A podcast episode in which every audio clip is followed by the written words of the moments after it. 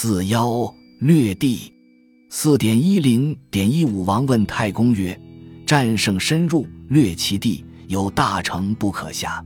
其别军首险与我相拒，我欲攻城为义，恐其别军卒至而击我，中外相合，击我表里，三军大乱，上下恐骇，未知奈何？”太公曰：“凡攻城为义，车骑必远，屯卫警戒，阻其外内。”中人绝粮，外不得书；城人恐怖，其将必降。译文：武王问太公说：“战胜以后，深入敌境，占领敌国土地，有一座大城拿不下来。他们的另一支军队据险与我对抗，我想要攻城为义，又怕他们的另一支军队突然来到攻击我们，里应外合，使我腹背受敌，全军大乱，上下惊骇。”对此该怎么办？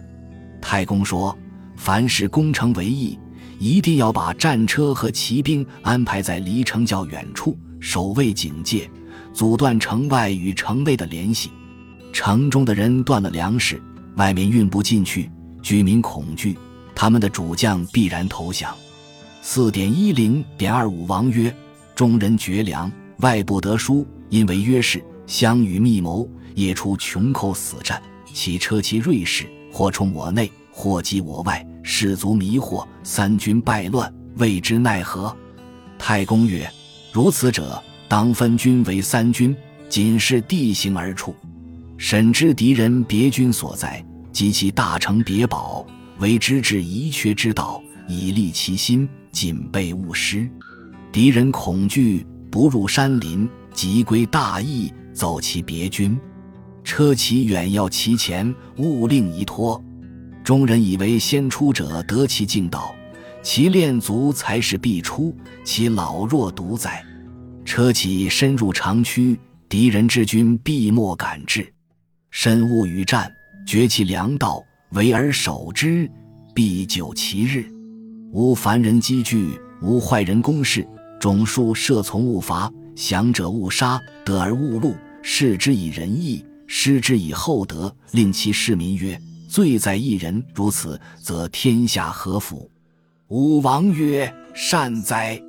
译文：武王说：“城中的人断了粮食，外面运不进去，敌人暗中结约盟誓，相互密谋，夜间出城做困兽之斗，拼死一战。他们的战车、骑兵、精锐士兵，有的冲入我军内，有的攻击我外围，我士兵迷惑，军队败乱。”对此该怎么办？太公说：“像这种情况，应该把全军分成三支部队，仔细观察地形以后驻扎下来，弄明白敌人另一支军队所在地以及其他大城堡的位置，故意给敌人安排一条不加防守的道路，以符合敌人的想法，严密防备，不时有失。敌人恐惧，不是窜入山林，就是投奔其他大城堡。”逃往另一支军队所在地，我方战车骑兵在远处阻断他们前进，不让他们跑掉。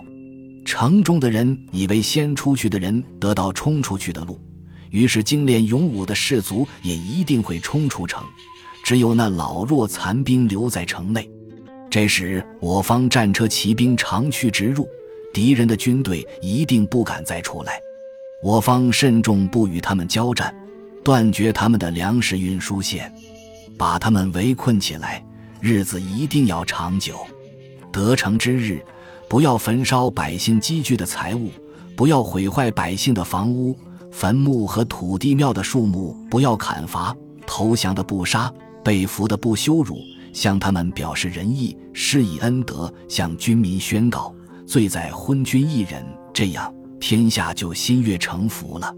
武王说：“好极了。”偏义。本篇讲述围攻大城的时候，阻止敌人援军和有效对付突围的方法，并着重讲了攻克敌城后的一系列政策。